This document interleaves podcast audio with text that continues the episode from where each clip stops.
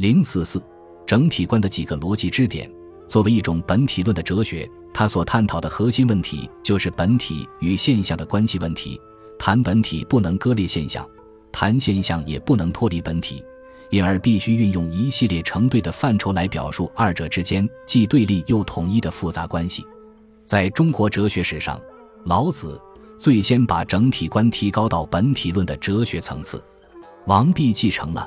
老子的本体论的哲学思想，也沿用了老子的许多现成的范畴，诸如道与德、有与无、母与子、义与多、本与末、动与静等等。但是，由于老子的本体论的哲学思想与宇宙生成论的思想混杂在一起，不是那么纯粹而明确，加上老子心目中的整体，特别是社会整体。带有浓厚的绝人气义、小国寡民、否定明教的道家色彩，所以王弼在继承老子的同时，还必须适应当时人们的哲学追求和价值取向，做一番挑选、删汰、提炼和改造的转化工作。通过这种继承和转化，王弼终于建构了一个崭新的哲学体系，为自己所见的整体找到了坚实的哲学依据和逻辑支点。就当时人们的哲学追求而言，已不同于先秦，也不同于两汉。先秦时期，人们力图摆脱传统的宗教世界观的束缚，否定超自然的神灵的主宰作用，因而宇宙的生成及其规律的问题就很自然地被突出出来，成为人们思考的中心。老子以道取代了有意志的人格神，从人类理性的角度来探讨这个问题，是和当时人们普遍性的思考息息相通的。两汉时期，董仲舒恢复了天德人格神的含义，以阴阳五行为肩架，编织了一套宇宙生成的图式。反对者如杨雄、桓谭、王充等人则提出了异议，因而这个问题很自然地成为当时人们讨论的一个热点。直到东汉末年，人们的哲学兴趣才逐渐从宇宙生成论转移到哲学本体论上来。这是因为当时紧迫的社会政治危机突出为首位。为了深入地认识其中内在的条理，提出有效的处理方案，必须运用抽象的理论思维进行总体性的把握，分清主次本末，何者为现象，何者为本质。在这个时期，王府、崔实、仲长统、荀悦等人从社会政治问题中提炼出了一系列成对的哲学范畴，诸如本与末、名与实、财与性、天道与人事等等。所有这些。只有根据世界统一性的原理，提到哲学本体论的高度来考察，才能做出全面的、首尾一贯的系统的解答。侧重于天道而远离人道的宇宙如何生成的问题，已不再有人感兴趣了。人们迫切需要透过感性现象的表层来把握整体，特别是社会整体的隐藏着的本质，追求一种新思维。这种追求从东汉末年一直延续到曹魏正始年间。并且变得越来越自觉，越来越明确。所以，王弼注老子不能不适应这种哲学问题根本转向的总趋势，以满足他那个时代对哲学的追求。就当时人们的价值取向而言，尽管从东汉末年起，明教之治业已显露出深重的危机，加上曹操执政期间公然打出法家的旗号，企图以明法之治来取代明教之治，但是儒家所倡导的一套价值标准。行为规范以及关于社会政治人际关系的理想仍然没有动摇，而为人们普遍遵循。这种情况和老子所生活的春秋时期迥然不同。春秋时期，中国社会正在进行着一场新旧交替的剧烈变革。当时的诸子百家代表不同的文化传统和利益倾向，为即将到来的新社会提出了不同的设计方案，在价值取向上必然是多元的。以荆楚文化为背景的老子哲学，对中原华夏族所奉行的礼乐文化采取蔑视否定的态度，主张建立一种符合人的自然本性的没有明教的小国寡民的社会，这是完全可以理解的。但是，经过汉代四百年的经营，一种新型的统一的民族文化业已定型。这种民族文化以血缘家族为组织细胞，以大一统的政治为运转机制。以宗法性的伦理为价值准则，儒家的明教思想由于适合于这种需要，而取得了独尊的地位，变为不可超越的了。其所以不可超越，严格说来，倒并不在于儒家的明教思想本身，而在于它外化为一种无所逃于天地之间的实体性的结构，一种不得不顺从的生活方式和共同的民族心态。汉魏之际，时代课题只是重建一个正常的明教社会，而不是像先秦的老子那样提出一个否定明教的社会理想。因此，王弼著《老子》。也必须对其中的那些否定明教的思想进行创造性的转化，以适应当时人们的普遍的价值取向。事实上，王弼著《老子》目的并非单纯的恢复老子的本意，也不是如同一般的哲学史家那样客观的评论老子哲学的是非得失，而是为了适应当时人们的普遍哲学追求和价值取向，借助于老子所提供的某些逻辑支点。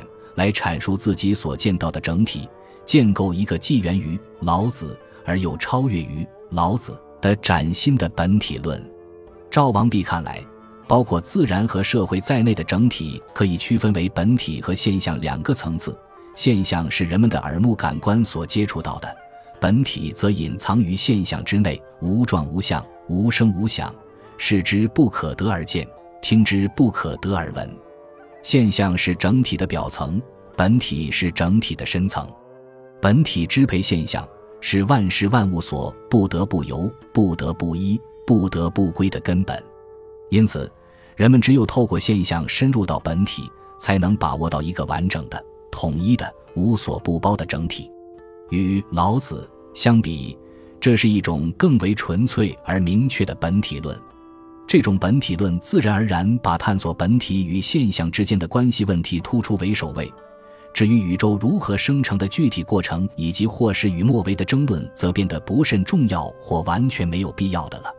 因此，王弼按照自己的所见来著《老子》，首先是把其中的某些宇宙生成论的思想转化为哲学本体论。虽然王弼的转化工作做得不太彻底，留下了许多理论漏洞。但却是一种自觉的努力，表现了哲学发展总趋势的根本性的转向。老子四十二章说：“道生一，一生二，二生三，三生万物。万物负阴而抱阳，充其以为和。”王弼不像汉代哲学那样顺着这条思路去搜罗一大堆经验材料，对宇宙生成的过程做出更为具体的说明，而是运用思辨的方法。尽量把这条思路扭转到本体论的思路上来。他解释说：“万物万形，其归一也。何由之一？由于无也。由无乃一，以可无言。以谓之一，岂得无言乎？有言有一，非二如何？有一有二，遂生乎三。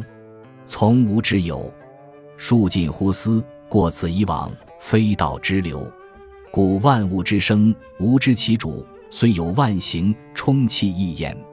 老子四十章说：“天下万物生于有，有生于无。”这也是一个宇宙生成论的命题。王弼对这个命题做了新的解释。他说：“天下之物，皆以有为生，有之所始，以无为本。将欲全有，必反于无也。”这一段话说了三层意思。第一层首先肯定了老子原文的宇宙生成论，第二层把宇宙生成论归结为本体论，认为有之所始以无为本，第三层把以无为本转过来用于方法，使之成为解决各种具体问题的指导方针。这三层意思层层推进，而以第二层最为重要，因为以无为本就是王弼贵无论玄学的基本命题。王弼把老子的有生于无的命题转化成以无为本，其着眼点在于阐明本体与现象既互相区分又互相连结的辩证关系。有指有形有相的现象，无指无形无相的本体。为了给当时的人们提供一个新的捕捉世界之网，一个深入把握事物本质的高级的理论思维，王弼必须强调本体不同于现象，树立本体比现象更为根本的观点。同时，另一方面，为了承接传统的天人之学的精神，又必须按照明于本数、细于末度的要求，把二者有机地连接起来。因此，王弼围绕着有与无这一对范畴反复论证，使这对范畴成为他的哲学体系最主要的逻辑支点。所谓以无为本，意思是无形无相的本体乃是有形有相的现象产生的根由、存在的根据以及最后的归宿。这个命题绝不是否定客观世界，把存在归结为非存在。赵王弼看来，有固然是存在，无也是存在，只是与有相比，无这种存在。其特征是无形无相，看不见、摸不着，隐藏在深层，对有形有相的存在起着支配和主宰的作用。其所以如此，是因为包括自然和社会在内的存在整体区分为本体与现象两个层次，有与无这一对范畴只不过是近似的描述这个存在整体的名言工具。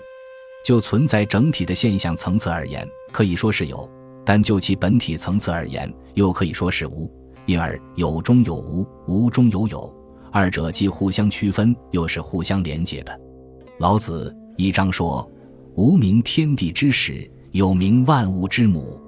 此两者，同出而异名，同谓之玄。玄之又玄，众妙之母。”王弼解释说：“凡有，皆始于无，故未行无名之时，则为万物之始；及其有形有名之时，则常之、欲之、听之。”独之为其母也。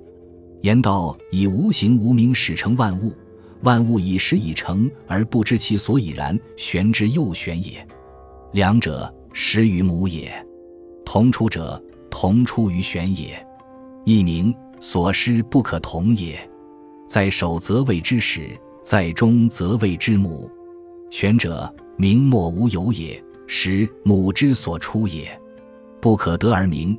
故不可言同名曰玄，而言同谓之玄者，取于不可得而谓之然也。不可得而谓之然，则不可以定乎一玄而已。若定乎一玄，则是名则失之远矣。故曰玄之又玄也。众妙皆从玄而出，故曰众妙之门也。王弼认为，老子所说的始于母，即无与有，此两者同出于玄。即无与有同出于明末无有的无限整体，因而是统一的。其所以要用不同的名称来区分，是因为在首则谓之始，在中则谓之母，用来指称万物生成的开始与终结的不同状态。至于无限整体，是根本无法用一个名称来固定的，只能用一些模糊的字眼去近似的把握。所以老子不说同名曰玄。而只说同谓之玄，在用词上颇费斟酌。尽管如此，为了使人们不致执着于名言概念而定乎一玄，又进一步说玄之又玄。总之，众妙皆从玄而出，无与有这一对范畴的种种微妙的关系，只有联系到那个玄之又玄的无限整体，才能理解透彻。本集播放完毕，感谢您的收听，喜欢请订阅加关注。